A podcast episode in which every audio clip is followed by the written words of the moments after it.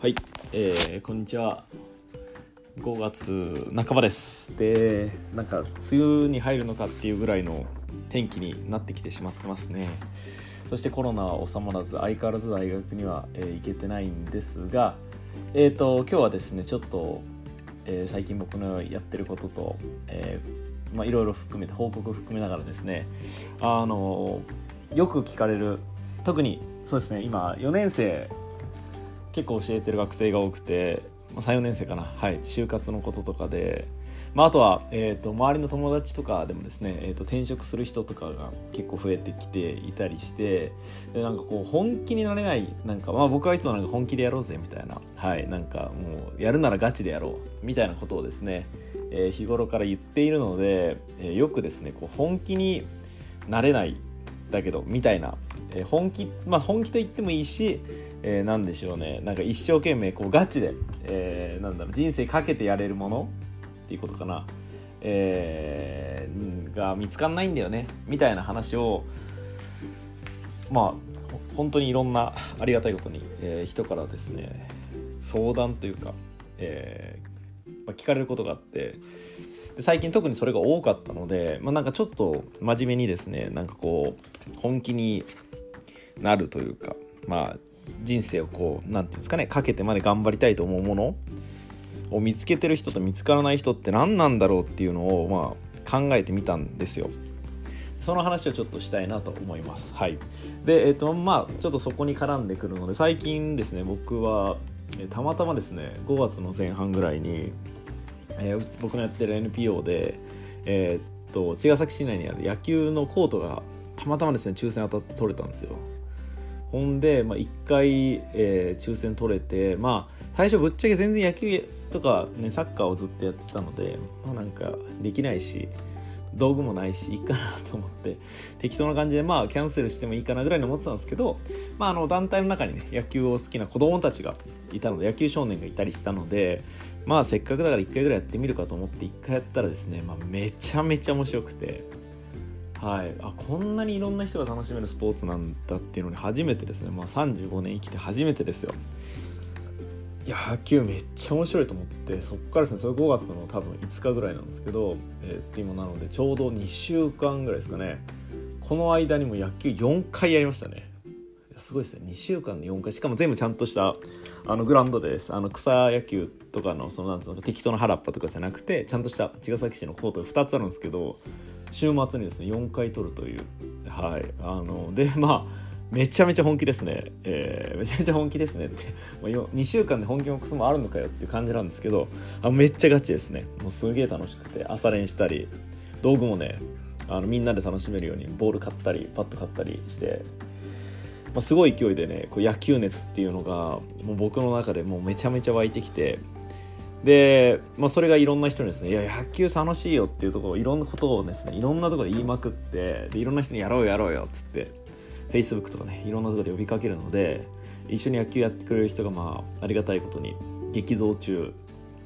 だから今どうなんでしょう？真面目にどうなんだろう？3チームぐらい作れるんじゃないですかね。あの普通に集まった人たちで。っていうぐらい一緒に野球やってる人が増えていて。でこれってこう、まあ、ここにちょっと最初の話が、えーとつながってくるんですけどなんか僕の性格上何でも向きになるんですよ。なんかもうあ楽しいって思った瞬間もうめちゃめちゃですねもうやる気とやりたいっていう気持ちがなんて言うんでしょうもう爆発するんですよ。もうなんか他のことなんかもどうでもいいじゃないですか、まあ、本当はねねそんな大人でいいのかって話もありますがって思うぐらいもうそこにですねこう突っ込んでっちゃうんですよ。楽しすぎて。でもちろんそれにはまあいろいろあるんですよ。なんかねもちろん仕事もあるし、ね家族もいるし、えーなんならコート探さなきゃいけないしやってくれる仲間もね見つけなきゃいけないしとかあるんですけどいやもうそんなの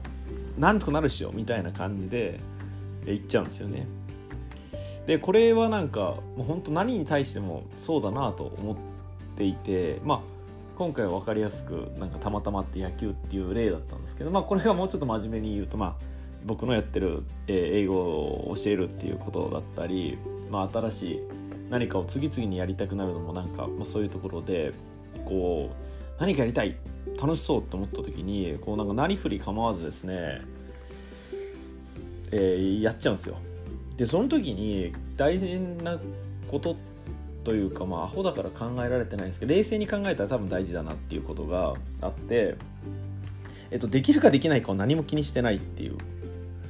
そうですね。なんかこう自分ができそうだからとか結果が出せそうだからとかなんかうまくいきそうとかっていうのをなんか1ミリも気にしてないっていうことな気がします。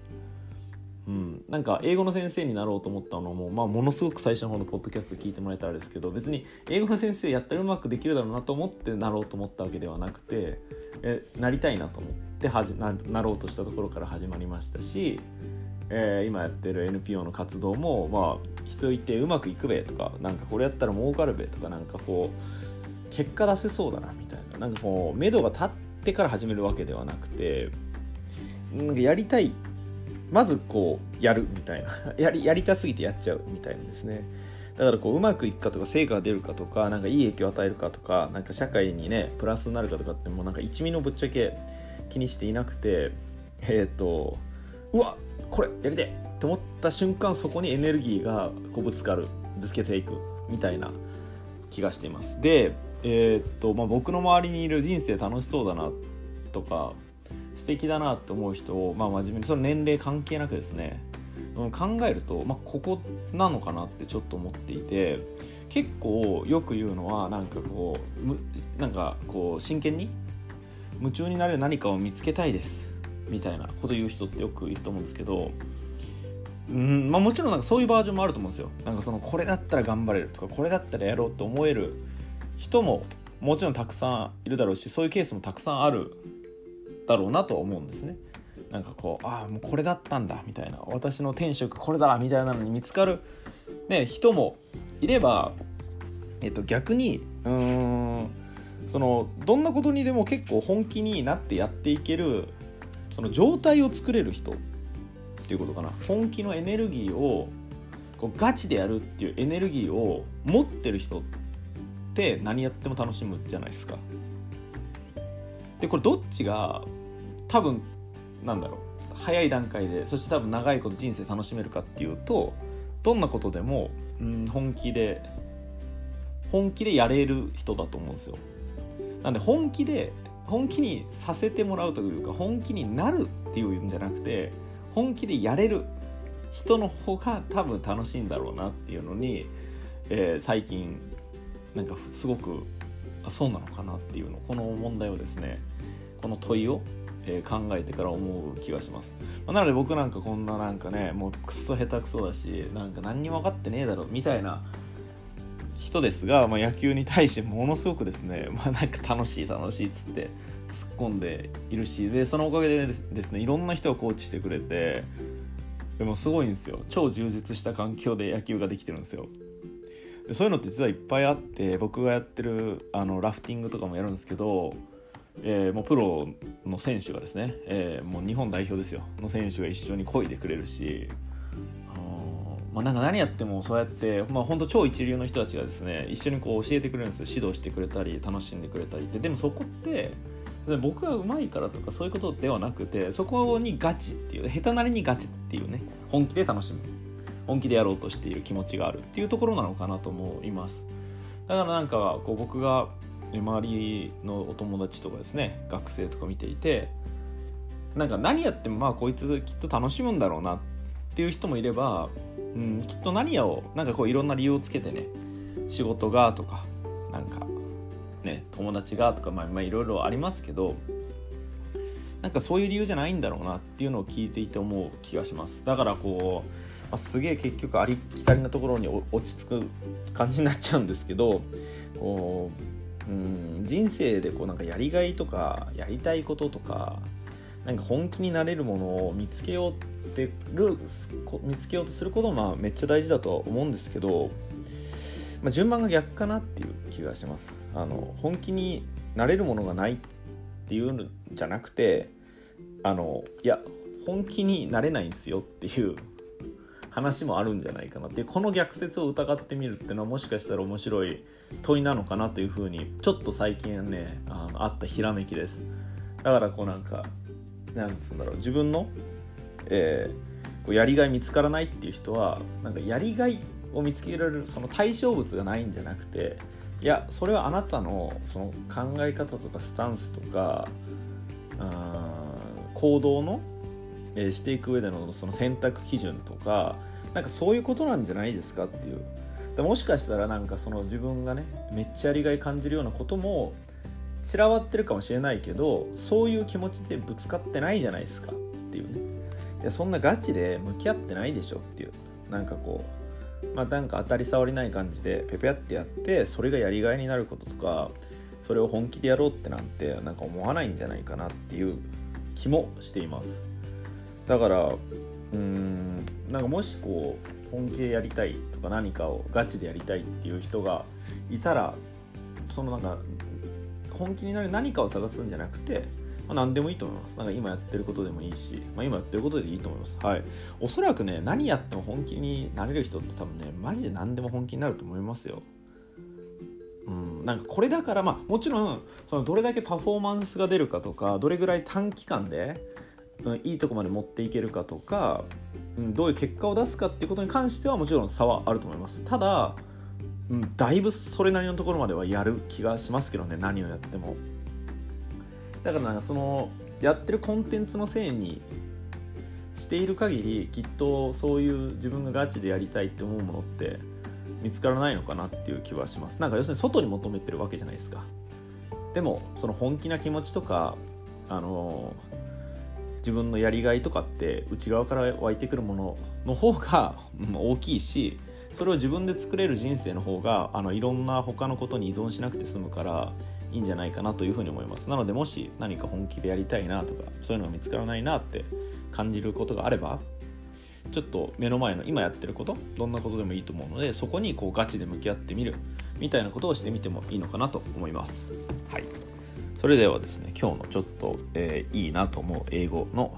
えー、格言をですね紹介したいと思います。はい、えー、You don't need everything to enjoy life. えー、とあなたが人生を楽しむには、えー、don't need なので、えー、必要ない。Everything 全てが必要なわけではない。人生を楽しむために、ね、全てのものがある必要はないと。はい。You already have life to enjoy everything. あなたはもうすでに、えー、全てのことをね楽しむのに必要な人生があるじゃないか、えー、つまり何かがあるから人生が楽しいってことじゃなくてもう全てをね人生にある全てを楽しむためにいやあなたは生きてるんだから全てを楽しむことは可能なんだよっていう。だからこれがないから楽しくないとかね。これがないからダメなんだって思いがちですけどいやいや